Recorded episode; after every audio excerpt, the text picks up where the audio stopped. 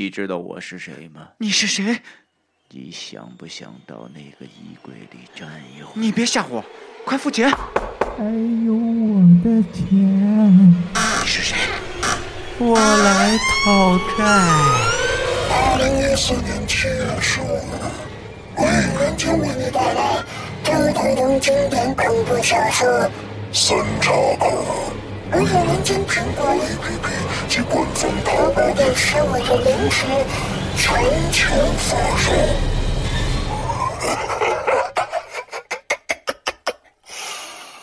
你的债还清了吗？恐惧由心而发，鬼魅由眼而生。中，你敢回头吗？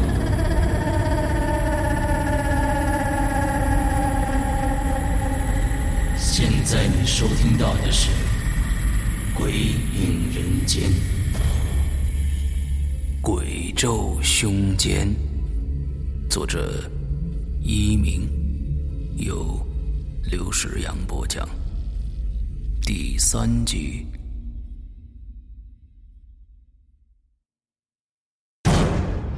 林林和池伟峰对视了一眼，他们确实听见方兰的声音从门里传出来。他的话很奇怪，语音里带着哭声和不稳定的情绪，但他的行为更奇怪。他们不明白方兰为什么不开门，一种不好的预感同时渗入了两个人的思绪。学长，方兰该不会出事了吧？林玲忍不住伸手掩住嘴唇。担心与不安让他的眼中不自觉地浮现着泪光。赤微风紧锁着眉头，神情严肃的略微低沉了一下，然后对林玲说：“林玲，你让一让，我来撞门。”已经没了主意的林玲当然不会有别的意见，便退向了一边的楼梯，并下了一截他下意识的避开了。靠近四零二室的位置，他不敢说出来，可能是幻觉吧。他所感觉到的怨毒的注视，始终从那间紧闭的房门里向他射出来。尽管林玲知道那里头没人，高大健硕的赤卫风没有白白浪费在剑身上所花的时间，在几下全力的撞击之后。终于破坏了那把顽固的门锁，在略微打量了下房间的内部结构后，向内奔去。幸好卧室没上锁，不然可能又要费一番力气了。在进门之前，他已经做好了最坏的心理准备，来面对房内可能会有的情况。当池卫峰看到缩在床上抱着头哭泣的方兰的时候，不由得松了口气。除了门边上有两个枕头，一部电话被扔在房间的一角，而让整个空间显得有些凌乱之外，一切还算正常。刚才在门外担惊受怕的时候，他才意识到自己有多爱方兰，他不能忍受失去他。赤微风深吸了一口气，努力的让自己的手停止颤抖，然后快步走向床边，小心翼翼的伸手去扶方兰的肩膀，并轻声的说了一句：“方兰，走开！”他的手刚刚碰到方兰的身体，方兰就像触电般的惊跳了起来，并失控的推打着池瑞峰。挂着泪痕的苍白的脸上依旧是双目紧闭，一夜的惊吓让他显得憔悴不堪。池瑞峰忙乱的压住方兰的双手，然后将她搂进怀里，柔声的安慰道：“别怕，别怕，方兰，是我呀，我是池卫峰啊，没事了，没事了啊，没事了。”学长，渐渐冷静下来的方兰，怯生生的睁开了眼睛，在确认了眼前那张熟悉的脸后，再也忍不住的扑入了池卫峰的怀里，放声大哭起来。站在门边的林玲没有去打扰他们，但看着好友哭得这么伤心，他也忍不住红了眼眶，轻轻抹了抹眼角后，便去厨房煮开水，准备热茶。二十分钟后。情绪稍微稳定的方兰，双手捧着茶杯，心有余悸的给两人讲了他昨天晚上的经历，以及那个赵老伯所说的话。因为还没有完全的从恐惧中恢复过来，他的陈述有些乱，但在场的两个人还是大约了解了所有的情况。听了事情的经过，林玲的脸色吓得惨白。正如他所说的，这么便宜的房子肯定有问题。但体贴的他，并没有重复这种目前已经没有任何意义的话。一夜惊魂的方兰，现在需要的是朋友的安慰和帮助，而不是这种话来加重他的后悔与懊恼。池卫峰一直沉默而认真的听着方兰的叙述。他一向是个无神论者，认为鬼怪之说根本是无稽之谈。但现在，不能说他肯承认这个世上有鬼怪。可是，在这里发生的事情确实是很奇怪呀。先不说方兰所遇到的事儿是不是人为的因素所造成的，单说他自己。会把四零二室当成四零一室这件事儿上，就透着古怪。当时他确实看清了门牌号码，就算他当时一时心急看错了，但视力正常而精神状态也一向良好的他，怎么会没看到就在楼梯口的四零一室呢？而他的眼睛告诉他，那个时候，四零一室所在的位置上，明明白白的就是一堵墙。他当时只是因为太担心了，而没有去在意为什么这一层只有一户。而在他敲门的时候，四零二室的门确实开了。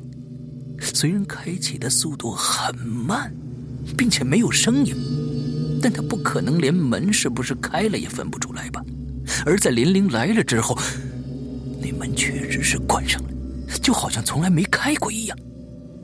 这里也有一个问题：照当时的正常情况来说，打开的门一下子就关上是必定很迅速的，所以不可能没有发出任何的声音吧？但当时。就是没有任何的声音，甚至没有任何时间空隙的情况下，门就关上了。猛然间，方兰所转述的那位赵老伯的话，在池卫峰的脑子里闪了一下记着，千万别走错房间喽。千万别走错房间了这句话有些奇怪，但刚才池卫峰确实差一点就走错房间了。想到这儿，池卫峰这个大男人都不由得心里一阵发毛，不敢去想，要是当时他进了四零二室的话，会怎么样。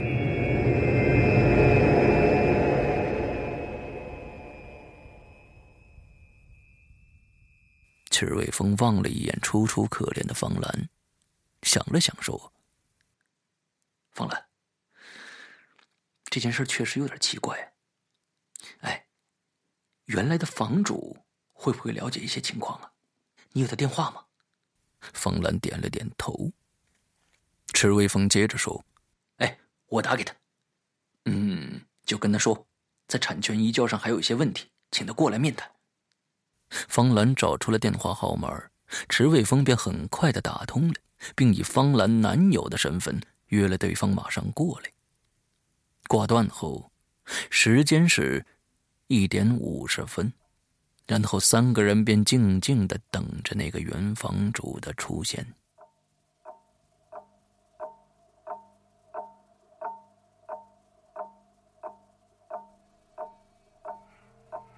时间一分一秒的过去了，时钟显示已经是三点五十分了，也就是说，从他们打电话到现在，已经两个小时了。可那个姓刘的原房主还是没有到。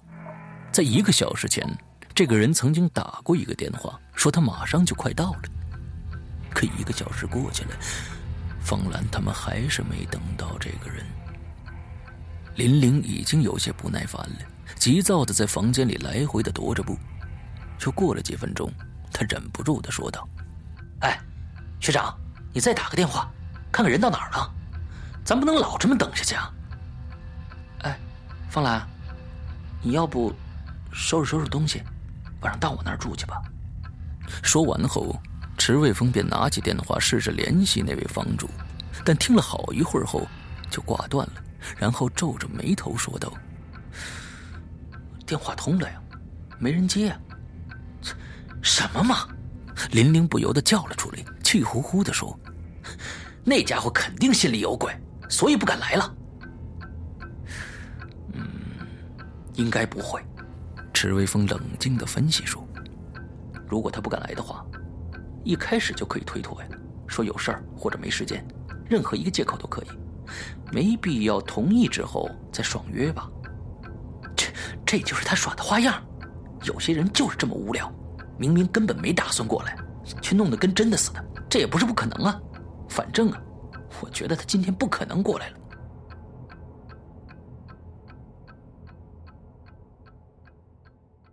三个人很快的就收拾好了一些简单的换洗衣物和日常用品，由池卫峰提着旅行袋。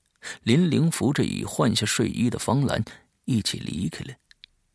走出房间门的时候，池瑞峰又给那个姓刘的男子打了一个电话。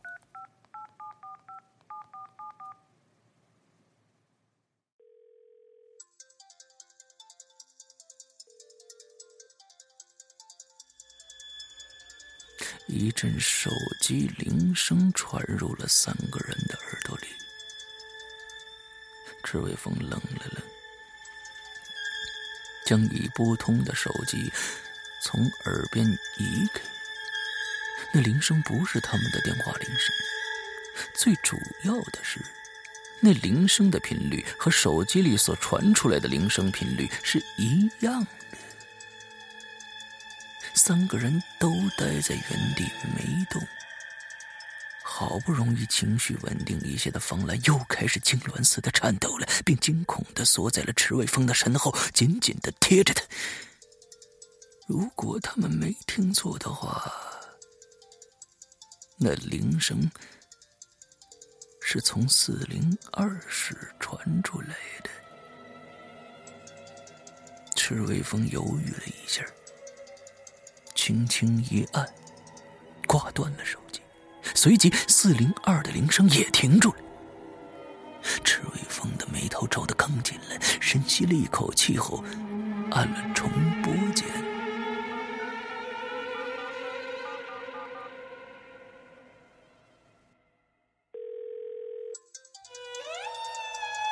正如他们三个人想的那样，那铃声在四零二室又响起来了。现在他们能够肯定，那就是原房主的手机。他为什么会在四零二室呢？恐怖诡异的气氛瞬间笼罩了整个的四楼。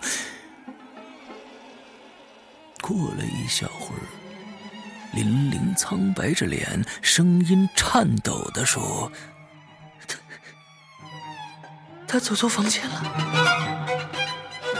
林玲的话道出了最诡异的情况，池卫峰也不由得脸色微变，但他还是不相信这种怪力乱神的事情。这一切一定会有一个合理的解释的，而最有可能的是，有人在搞鬼。在略微平复了自己紧张的情绪之后，池卫峰大步跨向四零二室，他一定要把那个搞鬼的人给弄出来。池卫峰下意识的去开铁门，他这个时候，铁门是锁着的。他记得。他和林玲来的时候，铁门根本就没锁，他曾经打开过，还要进门来着。他不管了，如果有人存心搞鬼的话，事后锁上门也是有可能的。于是，他高声叫道：“哎，你们谁啊？快出来！如果你们想搞怪的话，目的已经达成了啊，别装神弄鬼的了。”等了片刻，没有回音池卫峰又说道：“嗨，再不出来，我报警了啊！”门还是没开。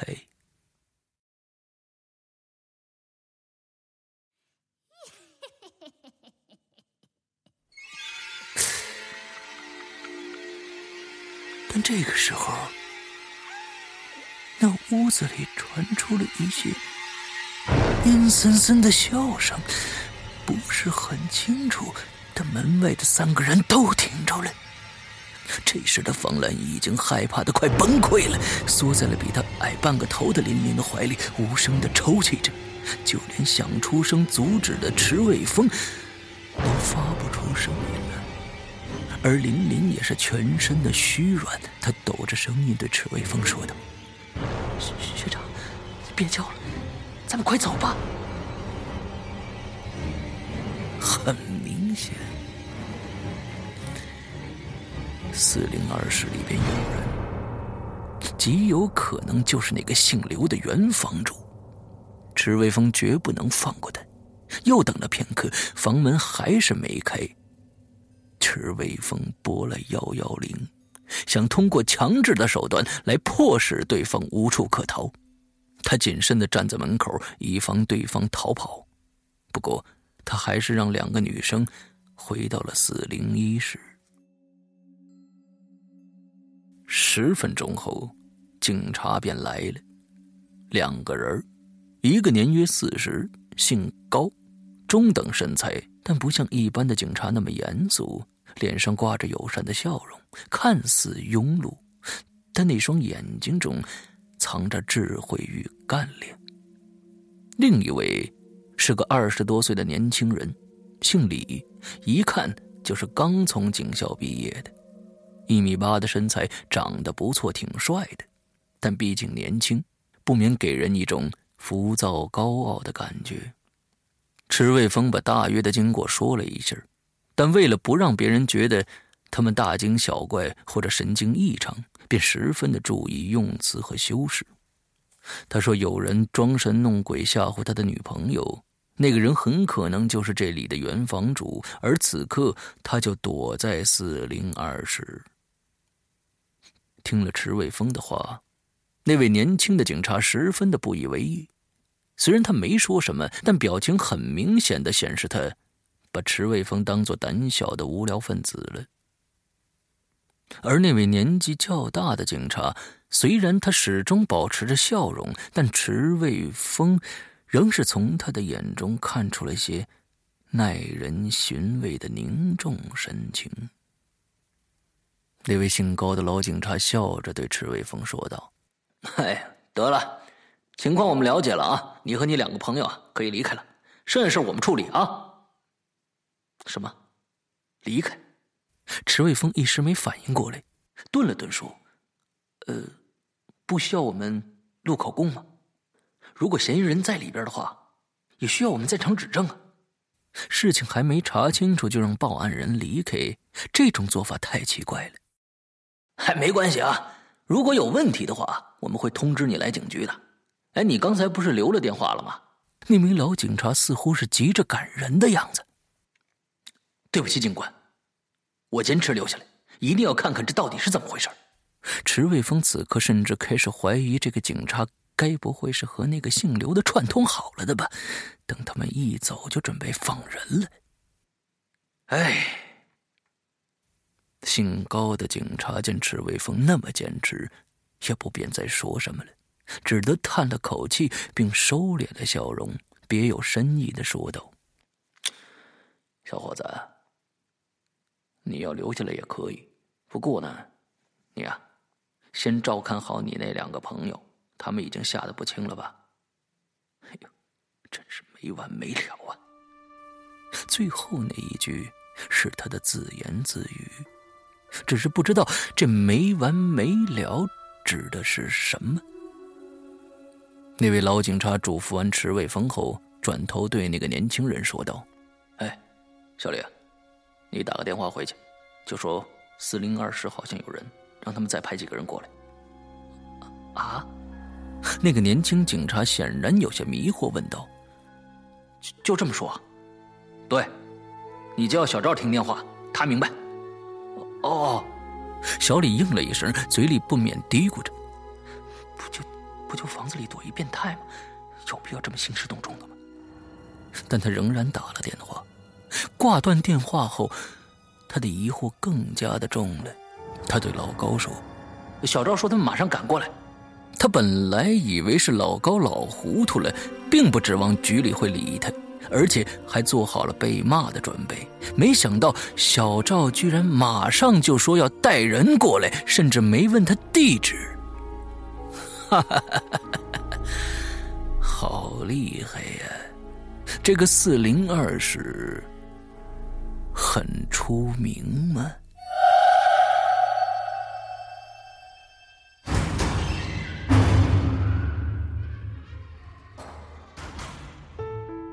刚刚你收听到的是《鬼影人间》惊悚系列音乐剧，更多精彩，请关注新浪微博“鬼影人间”。苹果手机用户请搜索 App Store 关键词“鬼影人间”，即可免费下载精彩 APP。夜深人静，恐惧来袭。你准备好了吗？